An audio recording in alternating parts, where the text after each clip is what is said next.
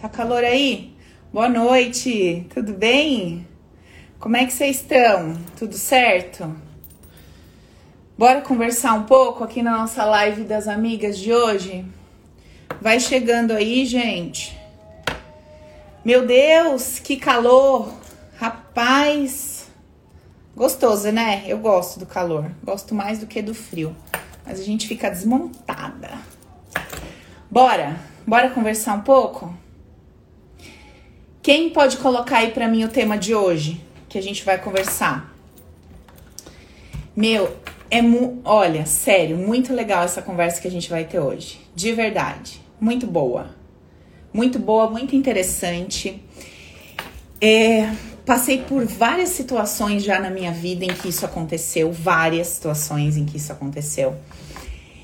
Aquela sensação, não sei se você já passou por isso, uma necessidade de você precisar se enquadrar, de você precisar se encaixar. Você tá sentindo que não é para você, ou então você tá sentindo que assim, é, você, na verdade é assim, ó, você sente que se você se mantiver como você é, que se você for quem você é, se você falar do seu jeito, se expressar do seu jeito, conversar do seu jeito, se você, se você for quem você é naquele momento, diante daquela pessoa ou daquela situação, ou naquele trabalho, ou naquele relacionamento, ou não importa. Cara, não vai dar bom. E você quer muito. E você quer muito aquilo, você quer muito aquele trabalho, você quer muito aquela oportunidade, você quer muito aquele negócio, você quer muito fechar aquele negócio, aquela parceria, você quer Peraí, deixa eu ajeitar aqui. Ai. Pera. Aí. Você quer, você quer de qualquer forma. Só que você sente que você não tá que você não é adequada. Que se você for quem você é, vai dar merda. A Jus colocou o tema ali, ó.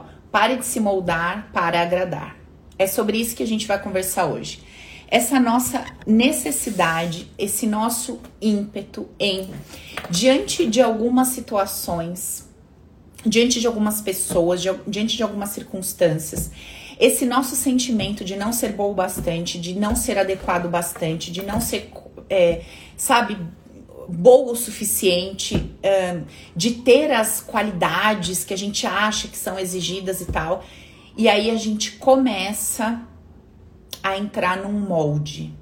A gente começa a entrar numa caixinha e a gente começa é, a se amassar ou a tentar se expandir para alcançar aquele lugar ou aquela posição ou aquela é, ou aquele aquele estágio, aquela imagem. Essa é a palavra. Aquela imagem que a gente acha que a gente precisa passar ou aquele tipo de pessoa que a gente acha que a gente precisa ser para que a gente consiga é, se manter naquele trabalho, se manter naquele grupo de amigos, naquela classe, sei lá, social, é, enfim. Quem já passou por isso? Coloca aí pra mim. Eu já passei, quem tá passando, coloca eu passei, eu tô passando. Conta pra mim. Quantas vezes na sua vida, se você tiver, você fala que está passando. Quantas vezes na sua vida você não se moldou ou tentou se inflar? Você tentou se modificar, você tentou se, sabe, se ajustar, se apertar, se espremer ou se expandir demais para caber numa situação, porque você achava que você Cara, se simplesmente você fosse relaxada do jeito que você é, sabe, à vontade, se você fosse aquilo que você é, não ia dar bom. Não ia dar bom iam te jogar para fora, não iam te aceitar, você ia ser recusado, você ia ser expulsa, você ia passar vergonha, você não ia ser aceita. Nossa, eu senti isso muitas vezes na minha vida, mas muitas, muitas, muitas, muitas vezes. Até aqui, quando eu comecei esse trabalho, eu senti muito isso. Eu jamais faria uma live com essa blusa aqui. É que aqui não tá dando pra ver, mas aparece pedaço da minha barriga. Eu jamais, jamais. Então, assim, eu morreria de calor eu passaria mal, mas eu não me permitiria ser quem eu sou, usar a roupa que eu gosto, me sentir à vontade, o cabelo do jeito que eu queria. Eu engordei quase 10 quilos quando eu comecei a atender. Na verdade, não. Eu engordei uns 4 quilos quando eu comecei a atender. Depois eu engordei quase uns 10 quando eu comecei a gravar vídeo. E eu, um tempo atrás, eu tava vendo meus vídeos de logo que eu comecei a gravar. Até o marido da minha ex-sogra brincava comigo. Ele falava: Minha filha, mas que você não penteia o cabelo, não? Tem dia que parece que você vai gravar vídeo que você levanta com os cabelos desse tamanho e vai lá fazer vídeo, não sei o quê. E eu não me dava conta que eu tava num processo de me enfeiar, com vergonha, com medo do julgamento das pessoas. Como é que pode você trazer um tema desse? Como é que pode você falar das coisas que você fala e se vestir assim e falar palavrão e falar desse seu jeito? Nossa, como eu me podei, como eu me crucificava, como eu, sabe, como eu me enfiava numa caixinha assim, me amassava para caber numa ideia. Quantas vezes a gente não se amassa para caber numa ideia? Cara, mas hoje eu vou te falar um negócio. Eu descobri uma técnica tão poderosa, eu com a minha cabeça doida aqui. Não é técnica de, de, de terapia, não. É uma técnica super simples que me fez virar essa chave de um jeito assim impressionante. Para tudo, para tudo, para tudo. É, quando eu vou me relacionar com alguém, quando eu vou, assim, profissionalmente ou afetivamente, ou numa amizade, não importa. Não importa, sabe? Às vezes é com uma pessoa que tem muito menos, às vezes é com uma pessoa que tem muito mais, às vezes é com uma pessoa muito mais é, é, culta, às vezes é com uma pessoa muito menos, e eu aprendi, sabe, através dessa forma de pensar que eu vou compartilhar com vocês hoje. Eu aprendi como dissolver essa necessidade de me encaixotar ou de me inflar para caber, para criar uma imagem que eu considerava adequada, porque se eu não construísse aquela imagem, se eu não me apresentasse daquela forma, então eu ia ser jogada fora. Então eu não ia poder participar, eu não ia poder sentar naquela mesa, sabe assim? Então eu acho que eu não tô trazendo. Eu acho que eu não tô trazendo nenhuma novidade. Eu acho que eu não tô falando é, nada desconhecido, né, por vocês.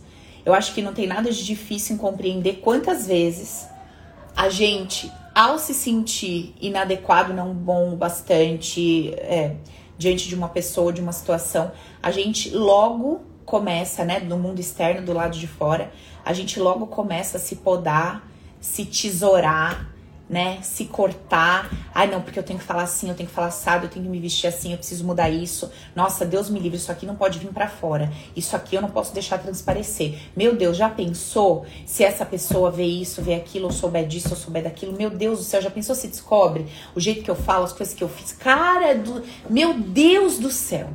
O que era para ser gostoso, o que era para ser leve, o que era para ser divertido, vira uma tormenta vira um peso, vira uma desgraça, vira um auê, não é verdade? Era para ser super legal. Era para ser a oportunidade de trabalho, era para ser o relacionamento legal, era para ser a troca eh, naquela amizade bacana, era para ser o desenrolar da, naquele grupo e meu Deus do céu, se torna um inferno. Porque eu tenho que de um lado fazer força para me apresentar de uma forma que eu considero adequada, mudando aquela imagem. Do outro lado, eu preciso fazer muita força para não deixar vir à tona, então para esconder o que eu acho feio ou que eu acho é, estranho em mim ou enfim muito diferente daquele do comportamento daquele grupo ou da forma de pensar daquele grupo. Meu, é horrível. Que sensação horrorosa. Horrorosa. Sabe quando você tá comendo e você quer arrotar e você não pode? E você tem você faz, você tem que fazer todo aquele movimento que você quase se mata para levar para dentro uma coisa que queria sair naturalmente. Sabe essa sensação? É a mesma. Eu preciso transformar um troço que é natural. É natural, porque a minha expressão é natural, a minha voz é natural, o jeito de eu conversar, de eu me vestir, de eu falar, tudo isso é muito natural. E eu preciso colocar, eu preciso enfiar uma caixa, né? Eu preciso colocar um molde nesse natural e ali eu prendo um braço meu, eu prendo a mão, eu prendo a voz, eu prendo o meu jeito de me expressar, o que eu penso a respeito das coisas. Nossa, se eu emitir minha opinião aqui sobre isso, misericórdia, o que que vai dar? Nossa, se eu falar que eu fazia isso, que eu frequentava aquilo, que fulano era meu amigo, que eu, nossa senhora, o que que não vai ser? E a gente vai. Então a gente tem 10 asas lindas, todas coloridas, assim, da cor do arco-íris. Quando a gente chega com 40, 50, não tem nem as penas mais. Já arrancamos as asas, o resto das penas, tudo. Não sai do chão. Fica lá, aterrada, plantada, louca pra voar. Louca. Mas não tem asa. Porque cortou tanto, podou tanto, tirou tanto, né? Se restringiu tanto. Meu Deus do céu, cortou, cortou, podou, podou de todos os lados, de todas as formas, de todos os jeitos, etc. Gente do céu, que loucura. E olha só, só para fazer um parênteses, tá? Existe uma grande diferença entre eu precisar seguir uma regra e uma orientação que muitas vezes não condiz com o meu gosto. Existe uma grande diferença entre eu ter que seguir uma instrução e eu me colocar na obrigação de. É completamente diferente, né? Então, por exemplo, eu não gosto de usar roupa social, mas eu começo a trabalhar num lugar que eu tenho que usar roupa social. É uma, é uma circunstância. Então, eu, eu preciso me vestir daquela forma, porque aquele trabalho exige que seja assim. É uma situação. Mas não sou eu que estou me podando. Então, eu é, compreendo aquela necessidade por um período de tempo. E depois daquilo, eu deixo minha asinha lá, tá livre, funcionando, me visto como eu quero, faço como eu quero, sou livre, me expresso, etc. Inclusive no meio dessas pessoas quando eu tô fora daquele ambiente de trabalho. O problema não é esse. O problema não é esse. O problema é quando eu, estando na minha possibilidade de liberdade, me restringo. Sabe? É aquela criança que cresceu, mas que continua carregando o pai numas costas, num lado do ombro, nas costas e a mãe do outro lado. Você não pode isso, não faça aquilo. Se você fizer isso, então vai acontecer aquilo. E se for assim, vai ser assado. E se você fizer assim, você perde isso. Você não faz aquilo. Então, assim, o pai não tá mais aí, que você tanto julgou, criticou. A mãe que você falava que enchia seu saco não tá mais aí, mas tá você. Você continua, você continua carregando esses papéis, essas vozes, esses fiscais nas suas costas, no seu ouvido e não se permite. Não se permite caminhar na sua liberdade. Não tem mais ninguém gritando, vai logo, corre, faz, não para, não sei o que, não tem mais ninguém. Mas você mantém. Você mantém como um mecanismo de segurança, como um mecanismo de se sentir visto, amado, é, parte, você mantém. Você mantém tudo isso aí. Não tem mais ninguém olhando, não tem mais ninguém julgando, criticando, dizendo, não, mas você mantém as vozes, você mantém essa fiscalização severa 24 horas por dia atrás de você. Ah, você vai assim? Bom, você já sabe o que vão falar, né? Ó, você com esse seu jeito, você já sabe que você não vai arrumar nada, né? Bom, você com, com isso, você já sabe o que, que vai dar. Ah, você vai continuar assim? Então, você já sabe o que, que vai acontecer. Esse monte de vozes, sabe? Essas ideias que você foi construindo ao seu respeito. Não tem ninguém aí, mas elas continuam. E você continua dando ouvido para elas, sem questionar. Quando essas emoções surgem, como esses, quando esse sentimento vem, quando essas ideias brotam aí na sua cabeça, dizendo para você: para, não faça, não fale assim, não se comporte dessa forma, não faça dessa maneira. Ao invés de você falar, opa, por quê? Da onde está vindo isso? De onde, que eu, onde eu construí essa ideia? De onde eu tirei essa ideia? Que se eu me expressar dessa forma, se eu for quem eu sou, eu não vou ser aceita, não vou ser bem vista, não vou ser recebida. De onde vem isso? Onde isso nasceu? A gente não faz essa pergunta, a gente não faz esse movimento. O que, que a gente faz? Logo a gente corta essas asas. Logo a gente corta. A gente se poda o tempo inteiro. Mas não é uma poda positiva. Não é uma poda que gera crescimento. É um corte mesmo, é um corte grosseiro. É um corte que sangra, que machuca, sabe? É um corte que tira o nosso brilho. Por isso que tem tantas pessoas muito apagadas, muito apáticas. Sabe? Você olha para a fisionomia da pessoa e você vê que é uma pessoa apagada. Você vê, não tem brilho nenhum. Não tem. Não tem uma coisa. Sabe? Tem gente que você olha, não tem um borogodó? E não tem a ver com beleza, com nada disso, corpo bonito, não. É um troço, é um negócio que, sabe? Hum, sabe uma coisa assim gostosa, dá vontade de você ficar perto, dá vontade de você. Ai, você quer perto, você quer. Você quer sair, você quer que aquela pessoa vá, você quer que aquela pessoa esteja, porque é uma pessoa gostosa de estar junto, é uma pessoa, sabe, tipo, um, um troço bom. Não dá para explicar. É um negócio gostoso de estar junto. E isso não tem nada a ver com a quantidade de dinheiro, com sua beleza, com seu corpo, não tem nada a ver. Não tem nada a ver. Não, não fazemos esses cortes por obediência aos pais. A gente se pode e se corta por conta de uma ideia inconsciente que a gente alimentou no passado e que a gente continua dando ouvido. A gente continua dando ouvido para essa ideia que diz que se a gente for de uma forma a gente perde, se a gente for de um jeito, a gente vai ser expulso, a gente não vai ser aceito. Se a gente se comportar é, de uma forma, vai dar ruim. Sabe? A gente não tá, não tá apto a preparar, a participar de um grupo. Bom, e aí eu comecei a observar a vida. Sempre que eu converso com a minha turma, com meus alunos, com o pessoal do Open, eu sempre falo assim para eles, ó, toda teoria, por mais é, bonita que ela pareça, ela precisa ter coerência com a vida real. Ela precisa ser coerente com o que a gente vive, com o que a gente vê acontecendo no dia a dia. Não adianta eu falar para você, não adianta eu falar para você que só o honesto vai ter dinheiro, porque você vai sair, você vai olhar, você vai se deparar com a vida real e você vai ver que isso é mentira. Então não adianta eu te apresentar uma teoria bonita se a prática na prática, ela é totalmente incoerente. Não condiz com a realidade. Faz sentido? O que, que adianta a teoria ser super interessante, bonita, etc., até tentar promover, vamos dizer assim, um bem maior, né? Vamos usar esse termo aí, humanamente falando, né? Mas na prática, não condiz. Não condiz, tem nada a ver. Então, o que a gente é, o que a gente precisa observar é, será que a teoria ela tá condizente com a prática, com o que eu vejo na vida real? E eu sempre dentro do meu trabalho, eu construo as teorias a partir do que eu vejo acontecendo na prática, na vida real. Porque senão é, é uma teoria fajuta, né?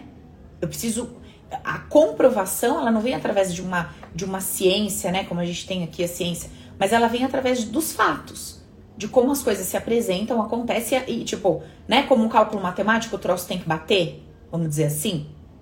Pois é. Então, quando você vai para a vida, o que que você encontra?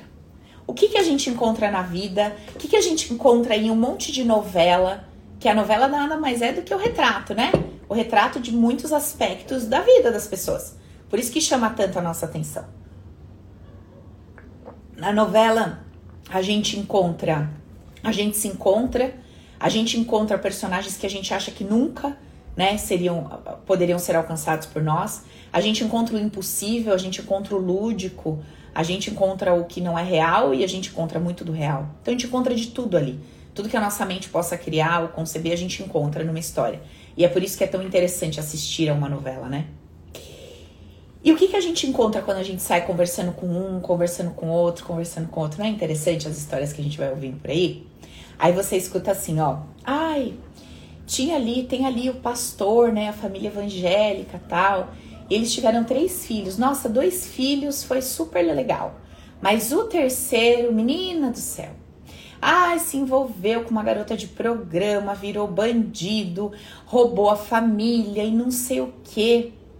Aí você fala, menina, né? Olha que coisa, né? Tinha ali, tava tudo dentro da caixinha, tudo bonitinho, mas teve aquele que fez, né? Que fez a baderna, que saiu fora do eixo, que nossa, que os pais arrepiam o cabelo, que entre aspas, né, trouxe a vergonha para aquela família, que que foi na contramão de tudo que foi esperado, de tudo que foi eh, tido como bom, como certo, etc.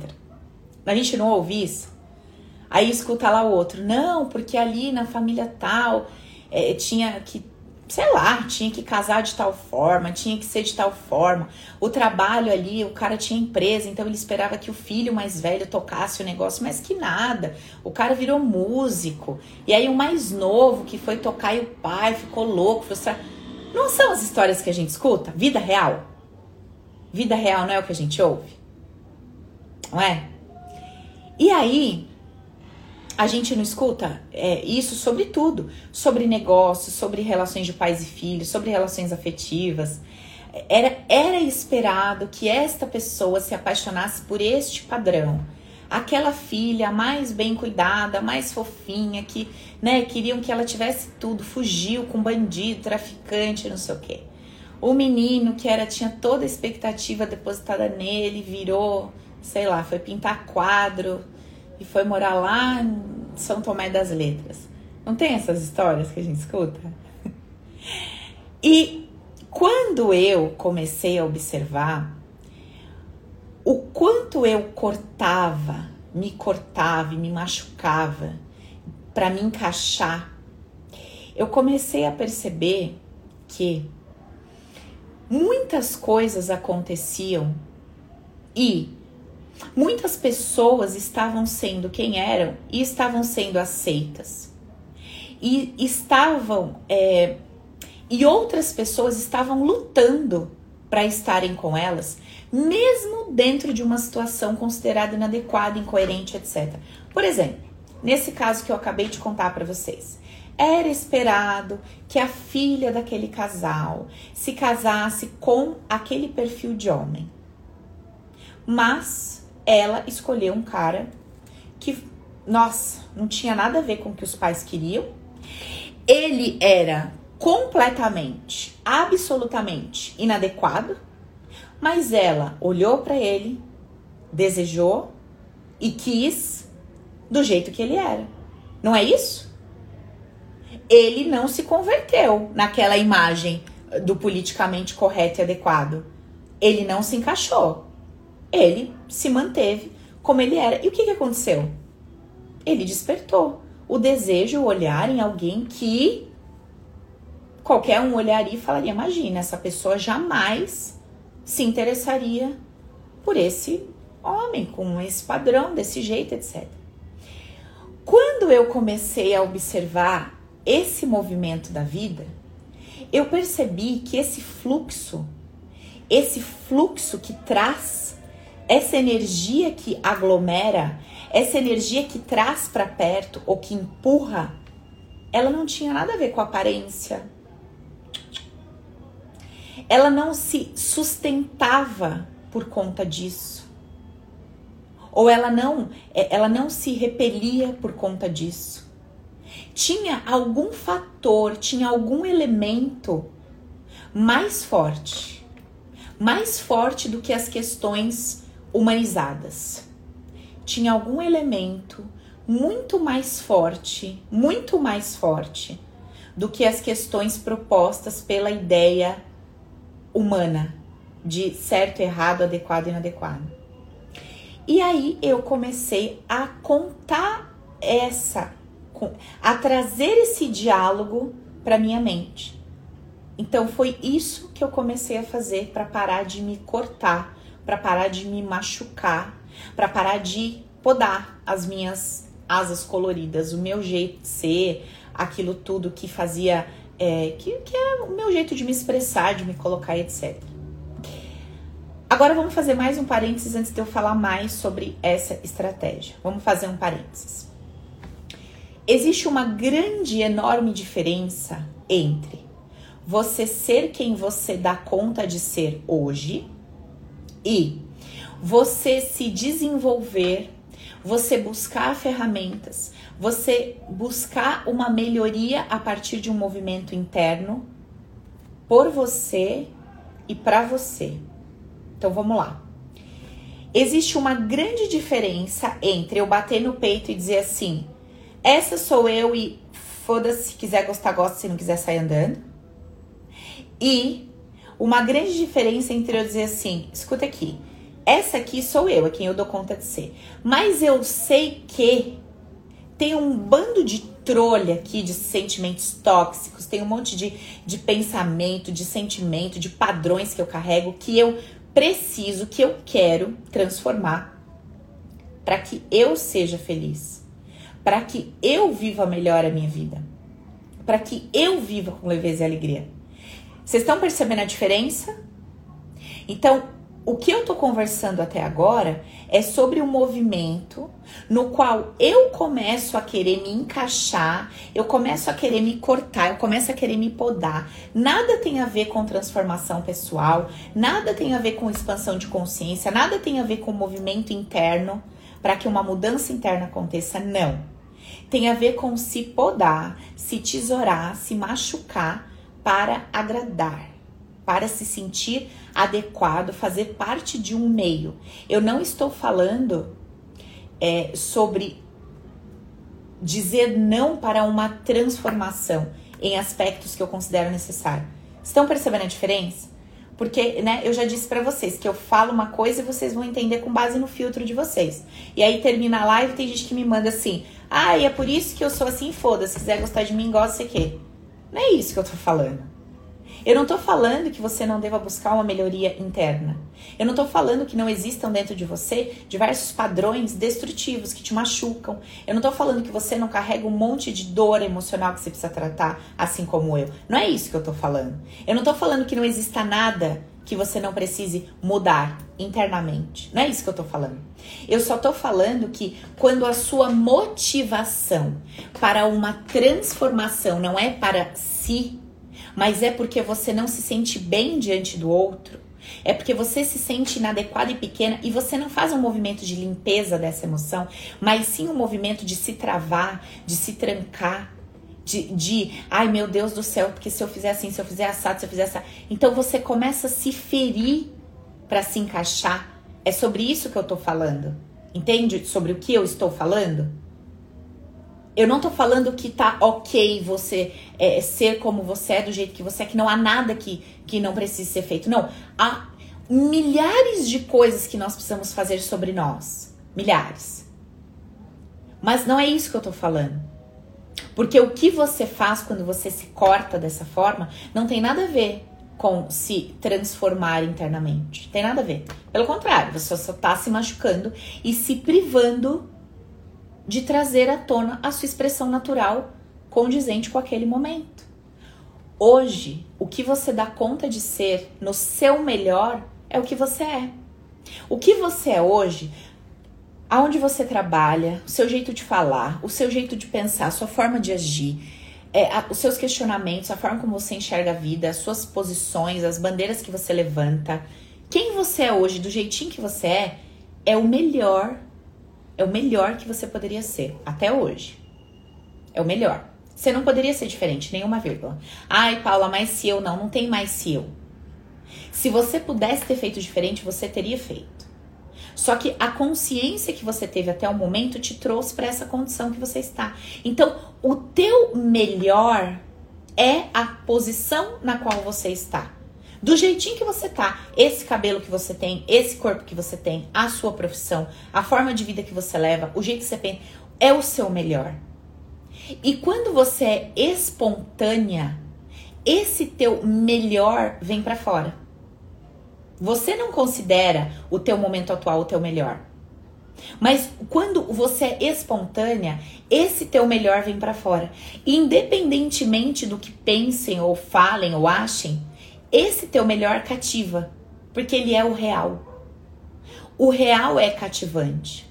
O espontâneo é cativante, mesmo quando ele choca. Ele cativa, porque ele é sincero.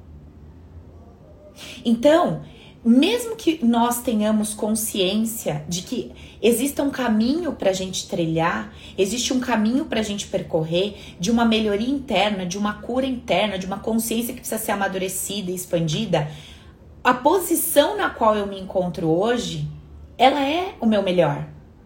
E quando eu não tô no, na minha espontaneidade, quando eu não tô na liberdade da minha espontaneidade, quando eu tô na trava, quando eu tô no corte, quando eu tô no bloqueio, nem o meu melhor hoje, que eu nem considero o melhor, eu consigo deixar reverberar. E o que vem para fora, na trava, no preso, na vergonha, não é gostoso de ser recebido pelo outro. Não é. As pessoas sentem. Sentem quem é espontâneo, sentem quem deixa vir. Às vezes, a gente até briga com uma pessoa que está sendo espontânea. A gente até fala, para com isso e tal. Só que aqui dentro, o sentimento é muito gostoso em relação àquela pessoa. Porque é sincero. Você até pode considerar, humanamente falando, aquela postura inadequada para o momento ou para o local. Mas você até ri. Você sorri daquilo. Você até briga. Você até fala, meu, para com isso, pelo amor de Deus. Mas você, o sentimento é, é um sentimento que abre o peito. Vocês estão entendendo o que eu tô falando? Quando a gente se relaciona com pessoas travadas, com pessoas que não deixam a sua espontaneidade vir para frente, pessoas muito é, que, que estão num momento de, de uma profunda hipocrisia sobre o que gostariam de ser, de fazer, de falar. É muito desconfortável estar perto dessas pessoas. Por quê? Porque elas estão completamente amarradas. Não tem liberdade, não tem um movimento, não tem uma coisa que flui. Não é fluida a troca. É uma troca travada. Sabe? Parece aquela ligação que fica é, com chiado. Não é uma coisa fluida. E a gente sente. Na troca a gente sente isso. É muito ruim. É muito ruim essa troca. Só que lembra, quando eu tô numa troca, é porque o meu campo tá atraindo aquilo. Então, se você se vê em relações muito truncadas, com pouca fluidez, em tudo, você vai ter uma relação sexual, não tem essa fluidez. Você vai ter uma conversa, não tem essa fluidez. Você vai fazer uma troca de qualquer coisa, assim, às vezes é de um dinheiro, de um negócio, não tem essa fluidez. Tá, tá truncado, tem um chiado, tem um barulho. É porque você tá muito presa, porque você cortou demais, tá muito machucada. Suas asas, sabe? Você, você tosou muito. Sabe? Você quer voar um pouquinho mais alto, um pouquinho mais livre, um pouquinho mais leve. E você não consegue. E adivinha com quem você acaba se relacionando? Com esse tipo de pessoa. Porque quando chegam as pessoas com aquelas azonas abertas, esvoaçantes, te assusta, te choca, você acaba falando mal, você não dá conta de conviver, porque é tudo que você queria ser e não tá sendo. Entendeu? Te fere. Vai ficar salvo em nome de Jesus. Se não cair tudo aqui, fica salva. tá? Então, assim, é por isso que eu coloquei esse nome. Pare de se moldar para agradar. Se eu quero me moldar no sentido de viver com mais leveza, com mais alegria, no sentido de conhecer a vida com mais profundidade, se eu quero me moldar para mim, por mim, para viver melhor, para viver mais gostoso, top, perfeito. Mas quando eu entro nesse movimento de querer botar um molde para ser adequado para aquele grupo, para aquele tipo de pessoa, para aquela, para aqueles amigos, para aquele lugar onde eu trabalho, para aquela pessoa que eu conheci, que eu quero me relacionar afetivamente com aquela pessoa, cara, que merda que vai ser. Que merda que vai ser. E aí é onde eu comecei a convencer a minha cabeça mostrar para minha cabeça que isso era uma grande bobagem, que isso era uma grande mentira. Por quê?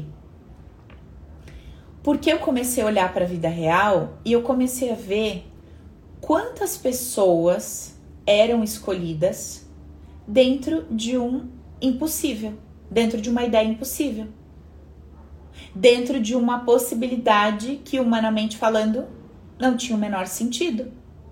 Aquela pessoa com aquele perfil que não tinha nada a ver para aquela vaga foi chamada.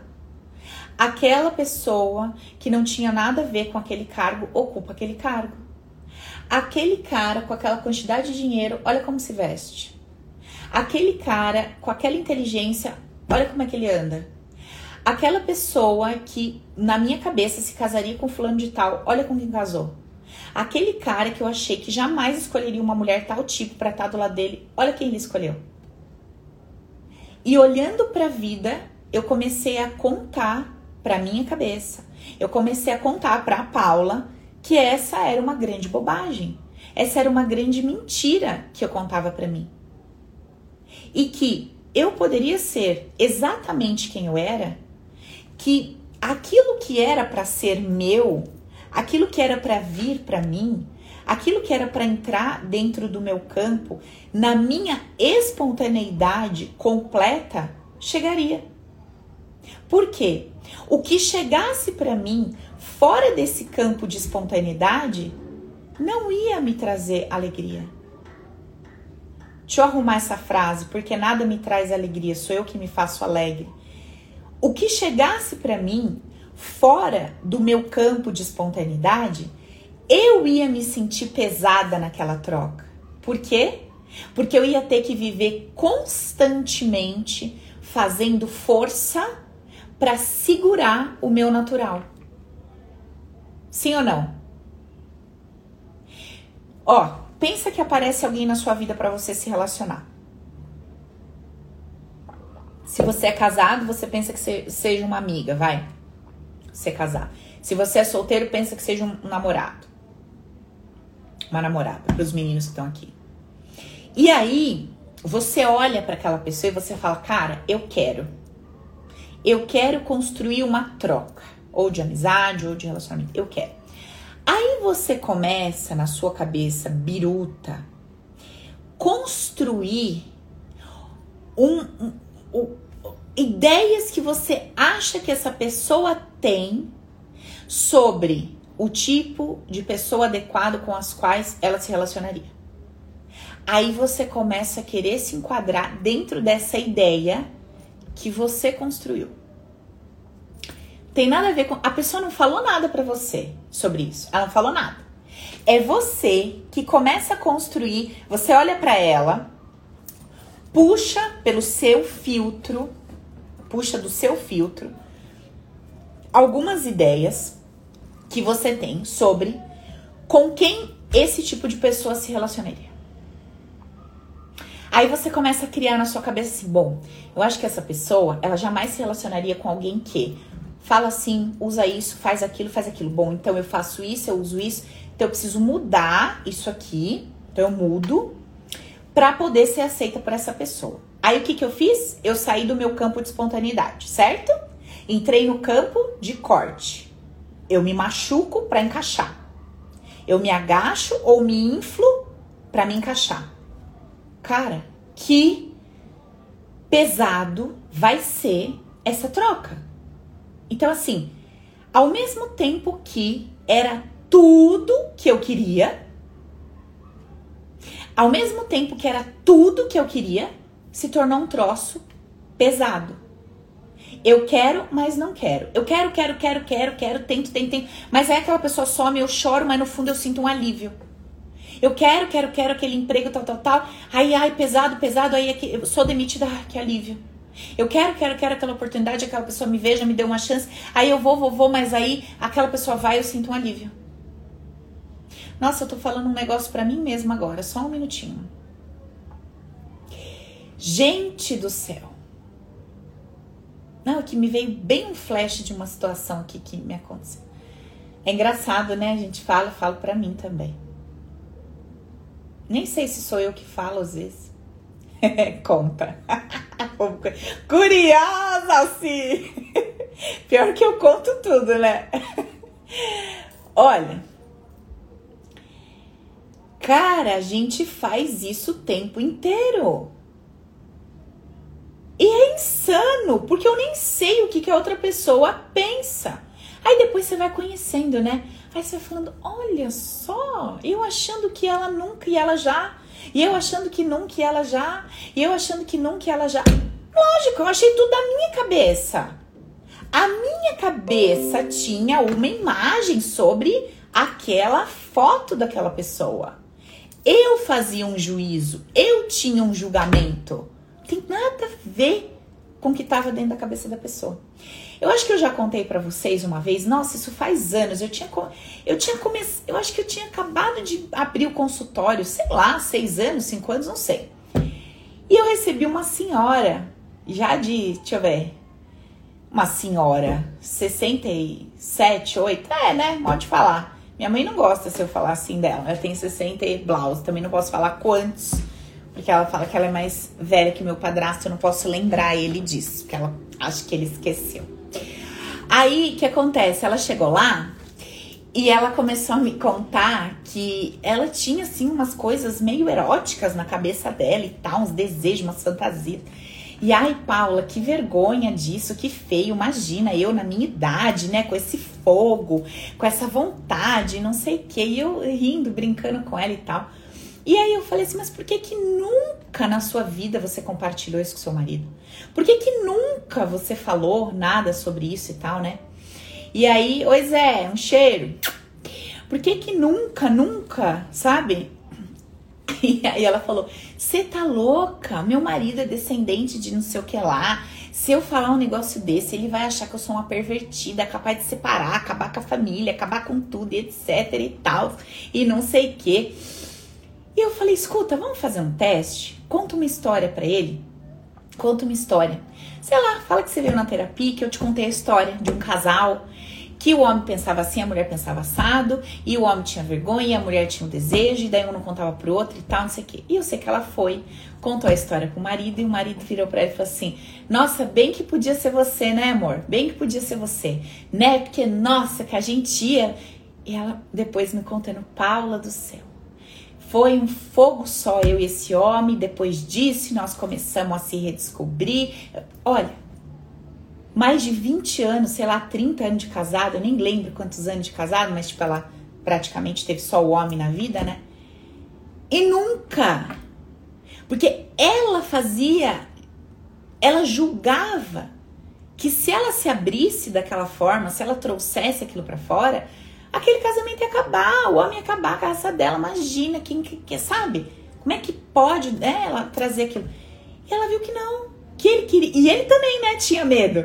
Imagina se eu trouxesse minha esposa tão virgem, púrpura, tão santa, beata, purificada. Como é que eu vou falar um negócio desse pra essa mulher? Essa mulher não vai nem dormir à noite. E aí os dois se descobrindo ali, se encontraram num troço muito louco, muito legal, muito interessante.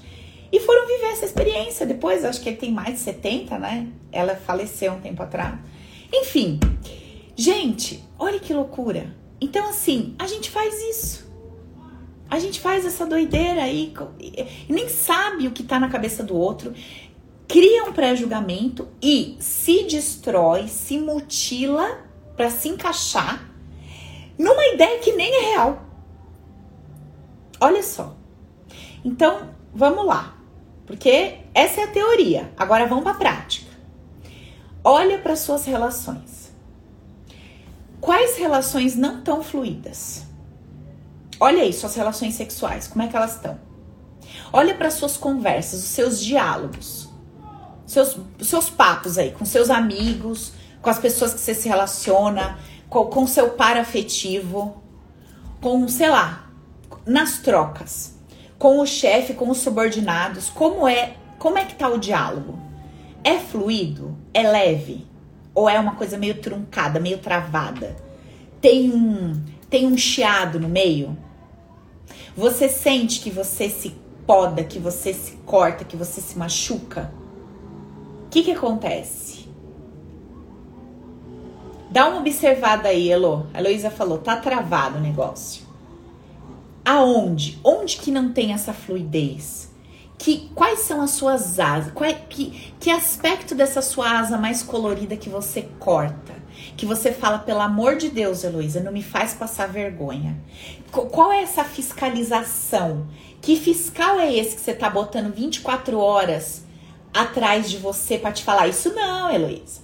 Para, pelo amor de Deus, ó, Beth, o tempo todo, ó. Para, você não pode. Como é que você vai falar assim? Como é que você vai fazer assado? Você é louca. Você é louca que você vai me pôr essa roupa vermelha, com esse batom vermelho para ir na festa da cunhada? Você não vai causar, Heloísa, pelo amor de Deus. Você não vai desgraçar, acabar com a família.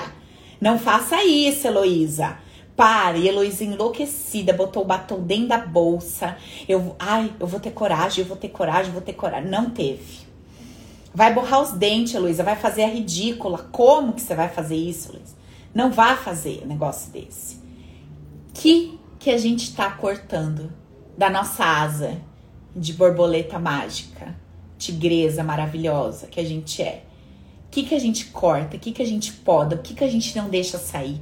Nossa, Paula, eu adoro um forró, mas se eu falar pra esse homem todo engomado com essa gravata que eu gosto de forró, esse homem não vai nem. Mas não vai nem. Falou pra mim que gosta de Mozart. Como é que eu vou falar pra ele que gosta de no forró, Paula? Pelo amor de Deus, não tem como, essa borboleta não vai voar, Paula. Essa, mas se eu fizer isso, acabou com tudo, minha filha. Eu tô há 10 anos esperando um homem chegar. O homem chegou, gosta de música clássica. Como é que eu vou falar que eu gosto de forró? Minha filha, às vezes o homem tá louco é pelo seu remeleixo, é pelo seu requebrado. Ele tá sentindo que você tem um troço que ele não tem. Vocês têm uma coisa boa para trocar. E essa troca que dá liga, que faz a coisa queimar, que faz o negócio ser gostoso. E você tá travando esse troço bom. É óbvio que às vezes, num primeiro momento, como eu falei, às vezes a pessoa até vai falar, ai, credo, mas sabe aquele ai, credo, Deus me livre quem me dera? É isso, é um Deus me livre quem me dera, não é real. Não é da alma.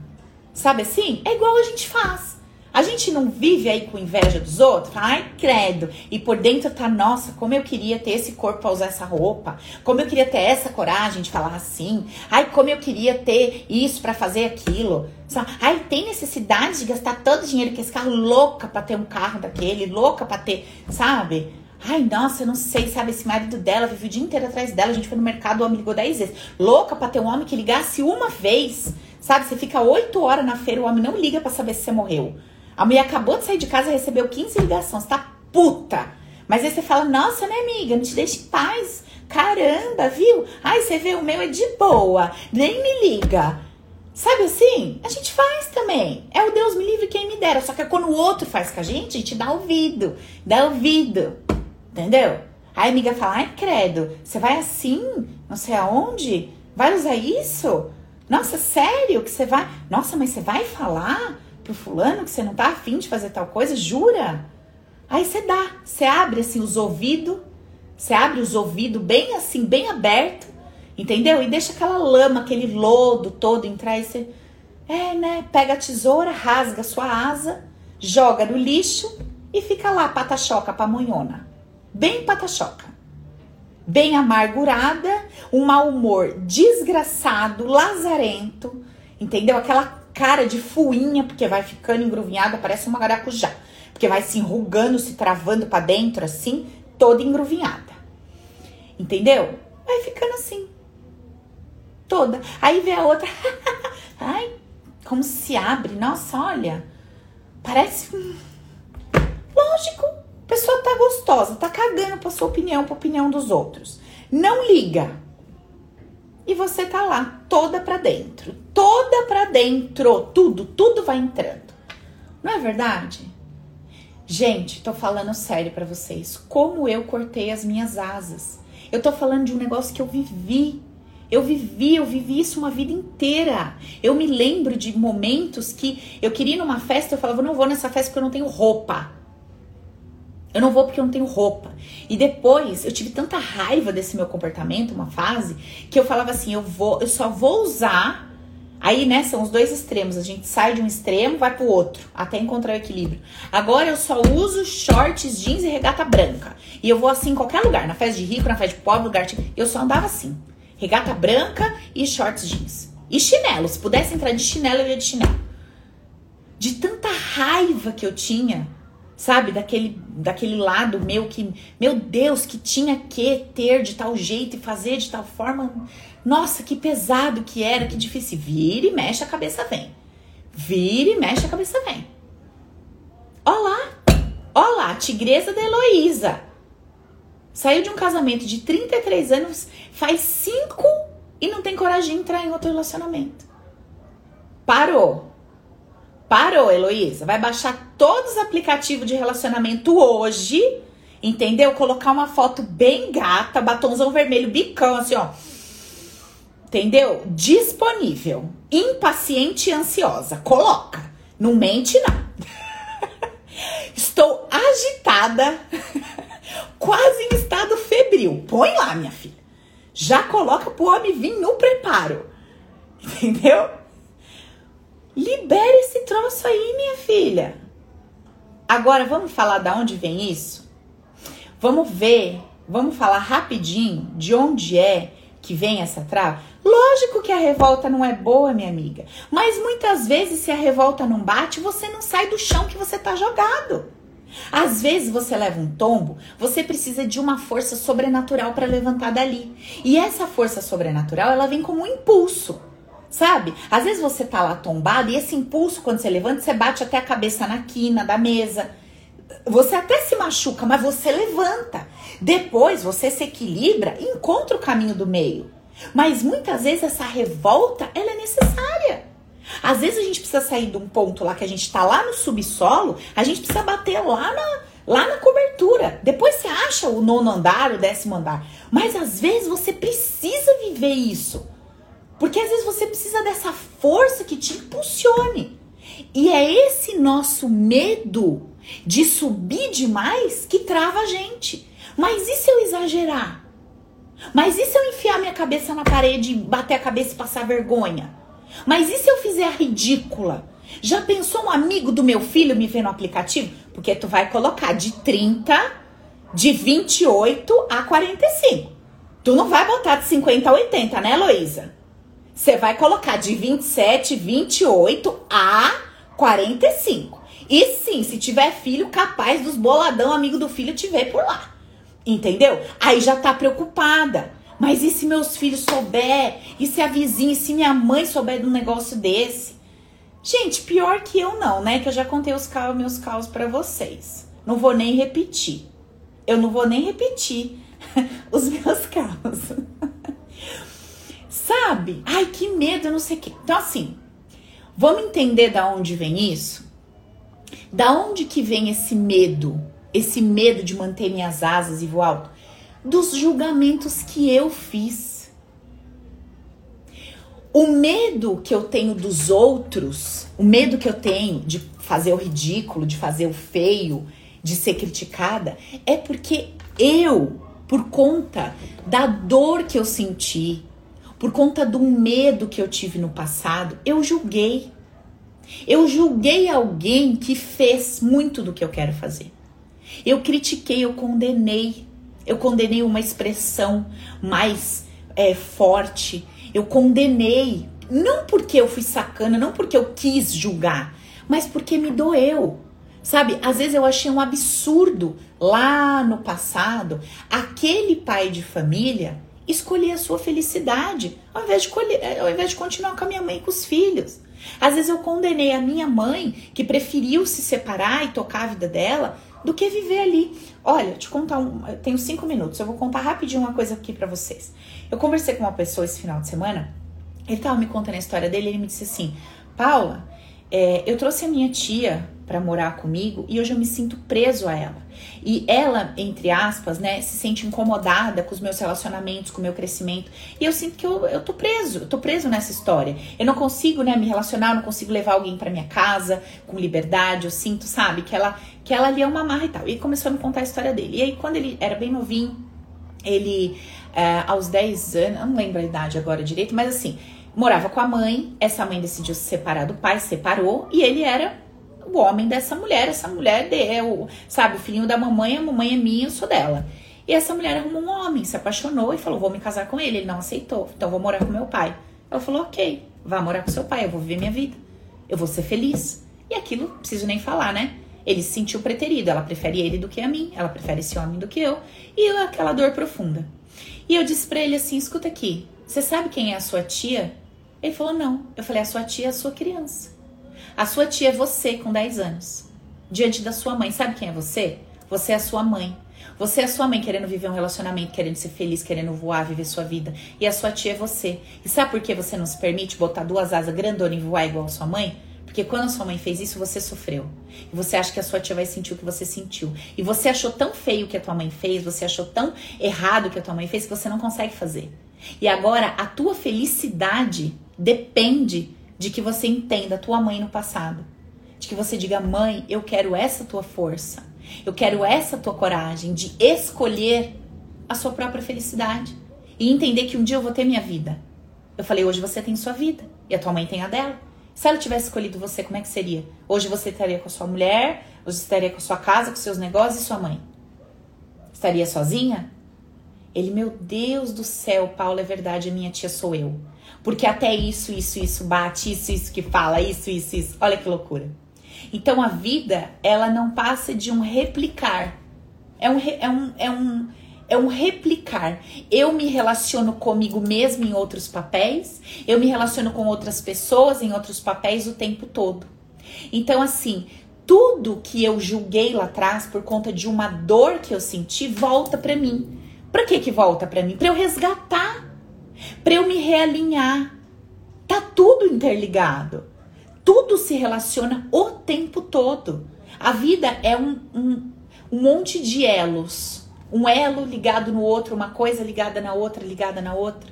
Tudo se relaciona o tempo inteiro. Então, para eu conseguir me expressar na minha totalidade, no meu grau maior de espontaneidade hoje, independentemente da consciência que eu tenho do que eu preciso me desenvolver, tratar ou curar, eu preciso olhar para trás e falar assim, cara, pera um pouquinho. Preciso alinhar essa ideia, esse sentimento aqui que eu tive. Porque senão hoje eu fico presa por conta dessa ideia lá do meu passado. E daí eu falei assim para ele. Eu brinquei com ele e falei: um dia eu disse que eu ia ser a terapeuta mais rápida do Brasil ou do mundo. Ele falou: minha filha, você é, né? Porque em cinco minutos de conversa você me mostrou o que eu não vi numa vida de curso e terapia que eu fiz. E a consciência que eu tô hoje, assim, simplesmente eu preciso mudar isso para mudar minha história para mudar tudo. Eu preciso resolver isso aqui dentro. Olha, então, é, ao mesmo tempo que é muito simples, como é difícil pra gente aceitar isso?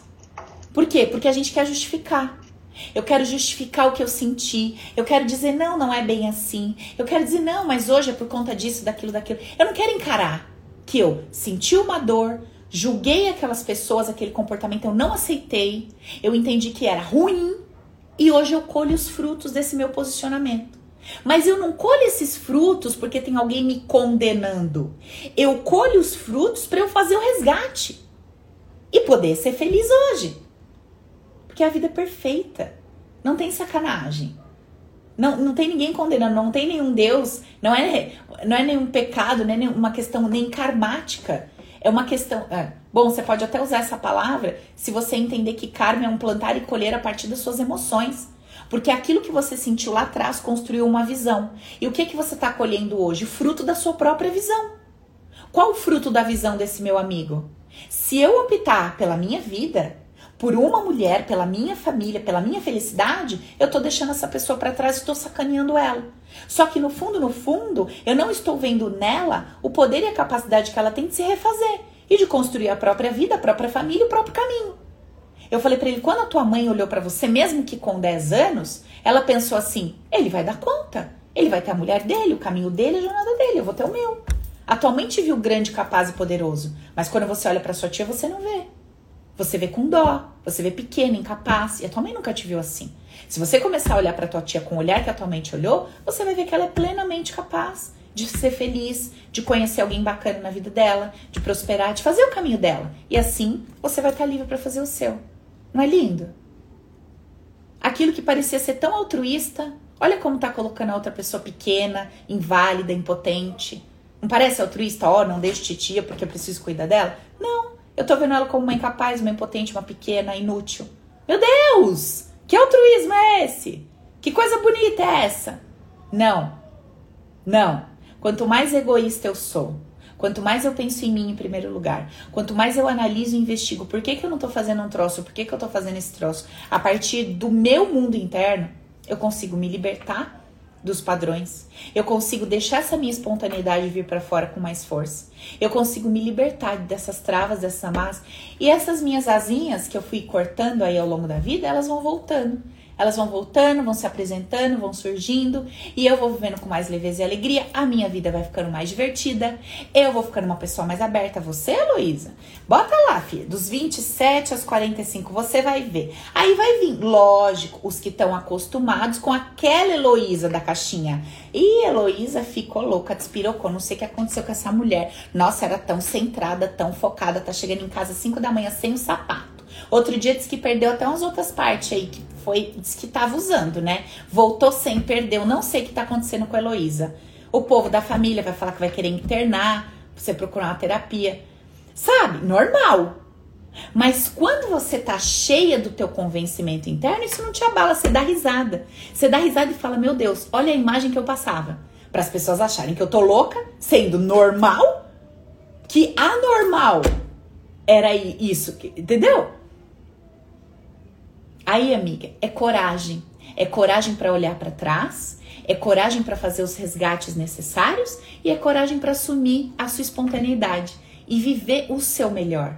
E sabe o que vai acontecer? Todas essas pessoas que você tem tanto medo que te julguem e critiquem, daqui a pouco estão tudo colado em você. Porque você vai ficar tão deliciosa, sua energia vai ficar tão gostosa, você vai ficar uma pessoa que você vai atrair tanto, tanto, tanto o mais gostoso, o melhor e as coisas mais leves. E esses pesos que o povo adora jogar nas suas costas, que o povo acha que é caçamba, né? Pessoa que é muito equilibrada, muito assim, o povo acha que é caçamba, vai tacando tudo os lixos lá dentro. Não, ela dá conta, ela dá conta, ela aguenta, ela dá conta, ela dá conta, lógico. A pessoa não cuida dela, não cuida do seu prazer, não olha para si, não manda ninguém a merda, ninguém para aquele lugar só vai tolerando e aguentando.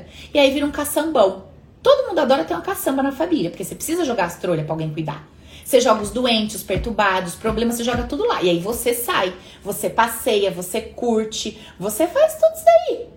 E aí você joga na caçamba os B.O. porque alguém tem que cuidar. E aquela pessoa, por um lado, recebe o reconhecimento, se infla e todo mundo fala: não, é a irmãzona mais velha, é a fulana que dá conta de tudo. A pessoa tá até encurvada, mas é, sou eu, pode mandar, eu dou conta. Ah, é porque meu irmão mais novo é um despirocado, não serve pra nada, mas o irmão tá lá, uhul, novão, não tem uma ruga na cara.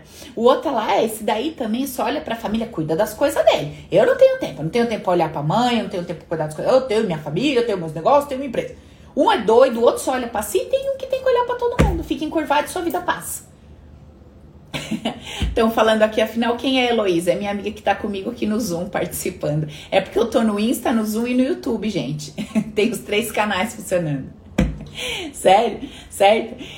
Então, é isso. Nossa, gente, eu acho que eu digitei um troço aqui foi um negócio aí, sei lá. Joga no bicho, 3 mais 8, sei lá que eu digitei sem querer. Foi aí no, no chat de vocês, foi sem querer, eu apertei aqui um botão. Sabe? Então, assim, é, é isso tudo. É isso tudo. Tudo isso pra gente pensar. Todos têm seus potenciais. Cada um que faz um papel tem o seu potencial, que faz o doidinho, que só pensa em si, o que faz a caçamba. Todos têm. Só que esses potenciais em desequilíbrio adoecem a gente e viram o que a gente chama de defeito, problema. É um defeito? Não, mas precisa alinhar e equilibrar com as demais habilidades. E daí eu preciso fazer os meus resgates lá atrás, certo? Para colocar minhas asinhas bem coloridinhas para bater. Fechou? Beleza? Então tá bom. Fica aqui o meu recado, fica aqui a nossa conversa de hoje para vocês refletirem. Contem uma boa história para a cabeça de vocês. Contem os causos da vida real. Fala, olha, você não precisa se podar, se cortar. Olha ali o fulano que casou com você, nunca ia imaginar. Olha o fulano que se interessou pela você, nunca ia imaginar. Você não precisa se cortar, se cortar, se podar para se encaixar em nada. Seja quem você é, deixa a sua espontaneidade vir. E aí você vai dizer para você, mas eu ainda tenho tanto que aprender. Então, você tem, eu também tenho, todo mundo tem. Mas o, o total da sua espontaneidade de hoje é o melhor que você tem. Se você poda isso, puta merda, você fica, meu, você fica com uma energia de nhaca. É nhaca.